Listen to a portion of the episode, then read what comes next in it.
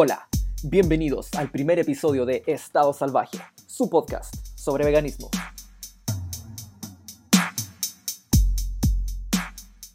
Antes de comenzar con este primer episodio de Estado Salvaje, simplemente quiero decirles que estoy muy contento de finalmente haber llevado a cabo este proyecto, haber terminado este primer episodio, espero que les guste y les pueda ser de utilidad. También quiero aprovechar de agradecerles por estar escuchando, desde ya muchas gracias por su apoyo. Antes de entrar en el tema de hoy, que he decidido titular El veganismo no va a solucionar el hambre mundial, me gustaría establecer qué es veganismo. Creo que a esta altura, con la explosión en popularidad que el movimiento ha tenido alrededor del mundo, existen tantas definiciones como veganos. Cada uno define a su modo qué es ser vegano, y el capitalismo, las tendencias y la búsqueda de generar ganancia a costa de nosotros, por supuesto que es otro factor que puede influir en cómo las personas ven y definen veganismo. Por esto me gustaría aclarar qué es el veganismo según mi punto de vista. Y no es que crea que la mía sea la mejor definición, simplemente quiero que exista una claridad respecto a lo que yo me refiero cuando hablo de veganismo, por lo menos para tenerlo presente dentro del marco de este podcast. A mi modo de ver y vivir el veganismo, es una filosofía y una ideología. Es un movimiento social, político y ético que establece que debemos vivir nuestras vidas sin explotar a los demás animales. Por lo tanto, reconocemos a los demás animales como individuos con derechos e intereses propios. Y por supuesto esto busca generar cambios, tanto en nuestra conducta como en nuestra mentalidad. Si dejamos de ver a los demás animales como simples recursos al servicio de nuestros deseos y necesidades, vamos a vivir acorde a este principio y dejaremos de explotarlos en todas sus formas. Creo entonces que queda más que claro que la piedra angular del veganismo son los animales. ¿Y por qué hago énfasis en esto, en los animales? Porque creo que es importante observar desde dónde nos asumimos como veganos y de qué forma hacemos llegar el mensaje. Muchos han optado por una completa despolitización del término y se han unido a tendencias como veganismo saludable, detox, flexible, crudo y vegano, fitness, new age, hippie, de dietas y recetas, que por un lado evidencian esto que venimos escuchando del veganismo de. Y por otro lado, estos conceptos no hacen ninguna referencia a los animales, que como aclaramos es la raíz del veganismo. Creo que también es importante no confundir veganismo con plant-based. Muchas veces he visto que se utiliza como sinónimo, y plant-based no es más que una dieta, una forma de comer y nada más. Por esto mismo, y ahora voy a decir algo polémico que sé que le toca la fibra a muchos, pero es simplemente una opinión mía, creo que no puedes ser vegano por tu salud. Creo que tampoco puedes ser vegano por el medio ambiente. Puedes ser plant-based por estos dos motivos, pero no vegano. Porque estas dos visiones, ambas tienen como objetivo uno diferente al veganismo. Cambian el foco y eliminan el concepto de la explotación animal. Y esto no lo digo para establecer una forma restrictiva o purista de definir veganismo. Cada uno es libre de hacer y decir lo que quiera. Pero me parece importante respetar la esencia del movimiento. El veganismo no nació como una alternativa medioambientalista para salvar las selvas tropicales, ni como un plan dietético para mejorar tu salud nació como una respuesta a las insuficientes medidas del movimiento vegetariano, de la innegable crueldad de la industria de los huevos, de la miel, de los lácteos. Nació como una forma de liberar a los animales de toda explotación del ser humano. Para cerrar este pequeño espacio introductorio, me gustaría compartir con ustedes un extracto del primer boletín de la Vegan Society, escrito por su fundador Donald Watson en el año 1944.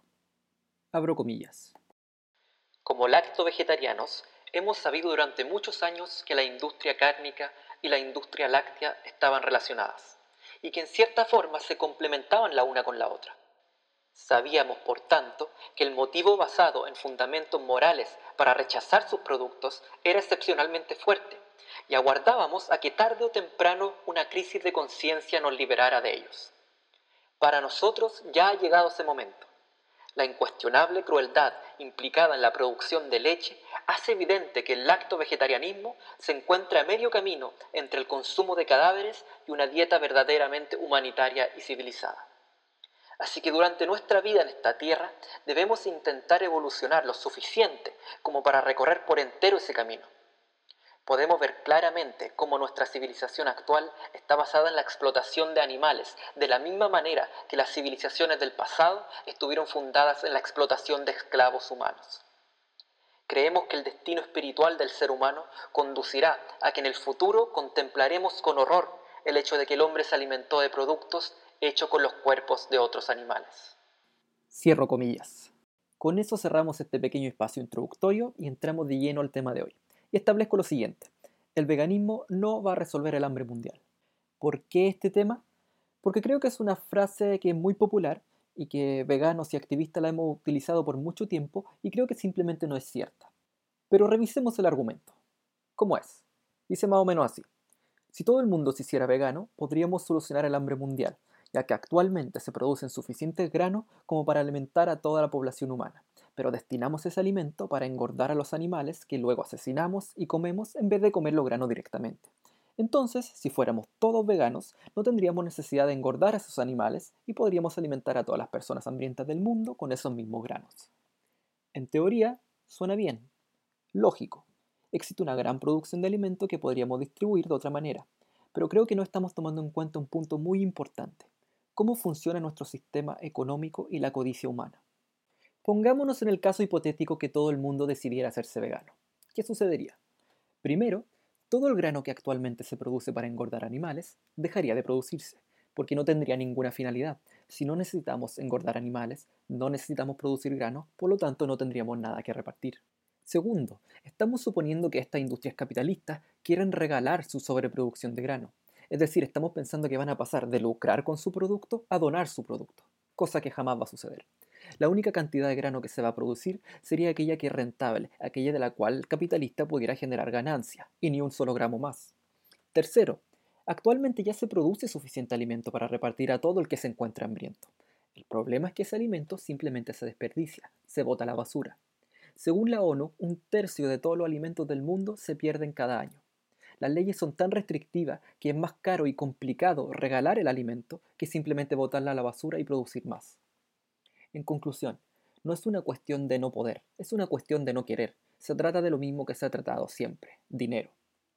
Por lo tanto, el hambre mundial no tiene nada que ver con los granos que se alimentan a los animales, sino más bien con la codicia, la ganancia y la distribución de aquellos alimentos. Esto no quiere decir que no existe una relación entre la industria ganadera y el hambre de los países más pobres. Un gran ejemplo es el continente africano, donde se producen grandes cantidades de alimentos, pero para ser exportados para alimentar animales de los países del primer mundo. En países como Sudán y Etiopía, por ejemplo, donde la gente literalmente se muere de hambre, se continúan exportando alimentos hacia el resto del mundo. En Mozambique, 80% de su población trabaja en la industria agrícola, y sin embargo estos trabajadores necesitan de ayuda externa para no morirse de hambre. Y escuchen este dato, en ese mismo país donde el 80% trabaja en la industria agrícola, sobre un 80% del alimento se importa desde el exterior. Existe una clara relación entre el capitalismo, la destrucción del medio ambiente y la explotación de animales y humanos. Viviendo en esta fantasía de crecimiento perpetuo, que necesita de recursos infinitos en un mundo natural finito, llegamos a la actual crisis social y medioambiental. Y esta es la realidad del sistema en el que actualmente vivimos. Queda claro que veganizando el mundo y comprando productos veganos no solucionaremos el hambre, ya que nuestro sistema y los intereses de quienes están en la cima simplemente no están puestos en los pobres y hambrientos, y esa es la realidad. Y ya que hablamos de desperdicio de alimento, ¿cómo no mencionar la enorme cantidad de recursos necesarios para producir carne, huevos, leche y otros productos de origen animal? Consumir productos de origen animal es una forma de desperdicio. Consideremos que para producir un solo litro de leche se requieren cerca de mil litros de agua, y para producir medio kilo de carne se necesitan cerca de 9.500 litros de agua. Esta forma de comer es completamente insostenible, aún más considerando que la demanda de carne no hace más que aumentar. La ONU estima que el consumo de carne se duplicará para el año 2050. Países que solían ser en su mayoría vegetarianos como China y la India han incrementado enormemente su consumo de carne, imitando las costumbres de países que se hacen llamar del primer mundo, como por ejemplo Estados Unidos. Y las respuestas que vemos de la autoridad acerca de problemas de escasez que inevitablemente vamos a enfrentar en el futuro es invertir en tecnología es decir, mejorar las formas de explotación de la tierra, de los humanos y de los animales. Quieren que continuemos dándole más poder y riqueza a los ya ricos y poderosos. Lo otro que se ha vuelto común escuchar es controlar la población. Y cuando hablamos de control de población, por supuesto hablamos de países con sectores de gran pobreza. Hablamos de controlar a las mujeres y sus órganos reproductivos, cosa que al capitalismo siempre le ha encantado hacer, decidir cuándo las mujeres deben parir mano de obra y cuándo deben cerrar las piernas voy a hacer un pequeño paréntesis aquí para recomendar un libro Para aquello que le gustaría profundizar más en este tema, la relación entre el capitalismo, las mujeres y sus cuerpos, les recomiendo El Caliban y la bruja de Silvia Federici. libro maravilloso, estoy seguro que lo pueden encontrar online gratis y no se van a arrepentir. Em, volviendo al tema.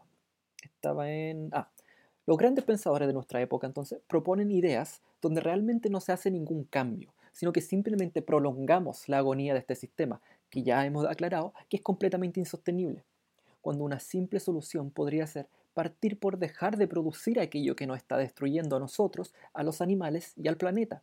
Terminar con la industria agrícola ganadera es un paso hacia un futuro mucho más próspero para todos.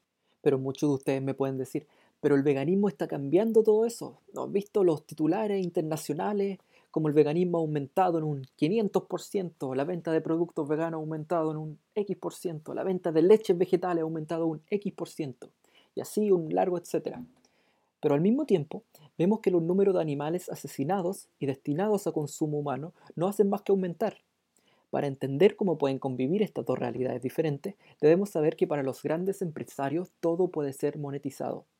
Es una gran oportunidad para los capitalistas que tanto la industria cárnica como la vegana estén floreciendo al mismo tiempo. Son dos mercados de los cuales se pueden sacar ganancias. Para los capitalistas no existe ningún inconveniente en que ambos negocios existan de forma paralela.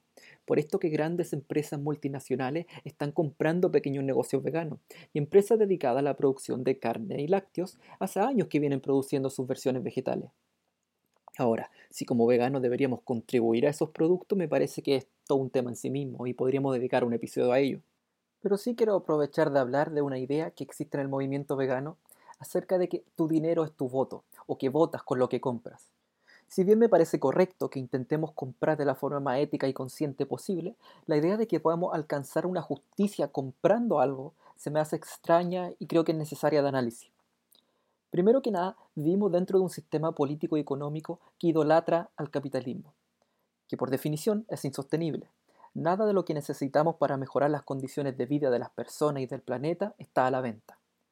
Claro que agradezco los productos veganos que existen, me hacen la vida mucho más fácil, pero no creo que debamos pensar que estamos comprando justicia ni libertad para nadie al consumir estos productos. Creo que es muy extraño al menos yo no conozco a nadie que solo compre lo que necesita para vivir de empresas completamente veganas, el 100% de las veces. Hay que tener cuidado con pensar que porque existen más productos veganos estamos de alguna forma cambiando la mentalidad especista del mundo. Asociar la liberación animal con una forma de consumismo es peligroso. Cuando decimos que votamos con nuestro dinero, realmente no sabemos por quién estamos votando. ¿Quién está detrás de ese producto? ¿Qué representa esa empresa? ¿Qué sucede durante toda la cadena de producción del producto? Existe abuso de trabajadores, hay sueldos dignos, existe contaminación, existe discriminación. Puede que estemos votando por un valor que consideremos ético, pero al mismo tiempo podemos estar votando por un montón de otras injusticias con las que no estamos de acuerdo. En vez de enfocarnos en comprar menos, lo que hace el marketing es hacerte creer que puedes comprar de forma sustentable. Y por eso que existen un montón de productos etiquetados verdes, sustentables, gallinas y vacas felices y otras mentiras que te hacen sentir bien con tu consumismo.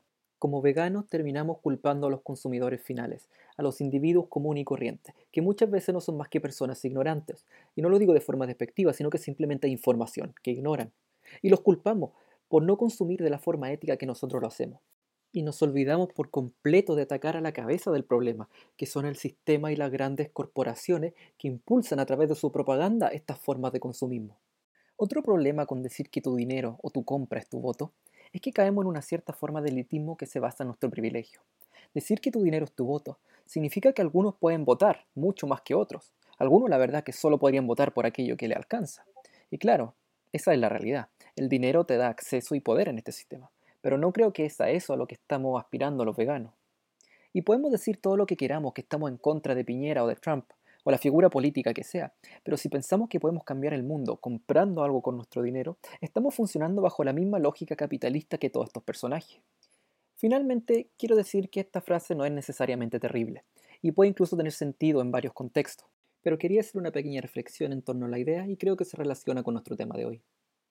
Antes de cerrar este episodio, quiero dejarlo con algunas ideas más. Pienso que no debemos promover el veganismo basándonos en el bien que nos hace a los humanos, a mi parecer, esa no es la lucha. Si bien la salud es un gran beneficio del veganismo, no es lo más importante.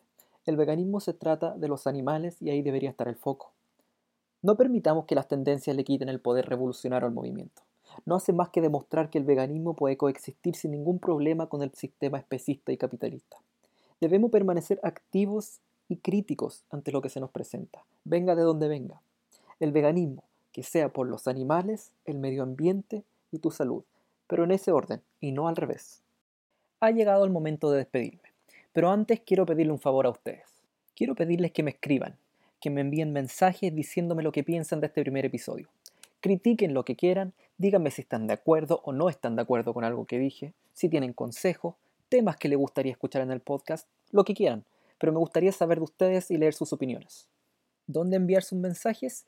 Puede ser directamente a mi Instagram personal, arroba puede ser una cuenta nueva que abrí especialmente para este podcast, arroba estado salvaje podcast, ahí también podrán ver cuando vaya sacando un nuevo episodio, o puede ser al siguiente mail, estadosalvaje.elpodcast.gmail.com. Gracias por su tiempo, por ser parte de esta nueva iniciativa, espero que juntos podamos hacer de esto una comunidad. Muchas gracias nuevamente. Y nos escuchamos en un futuro episodio de Estado Salvaje, su podcast sobre veganismo. Adiós y hasta la próxima.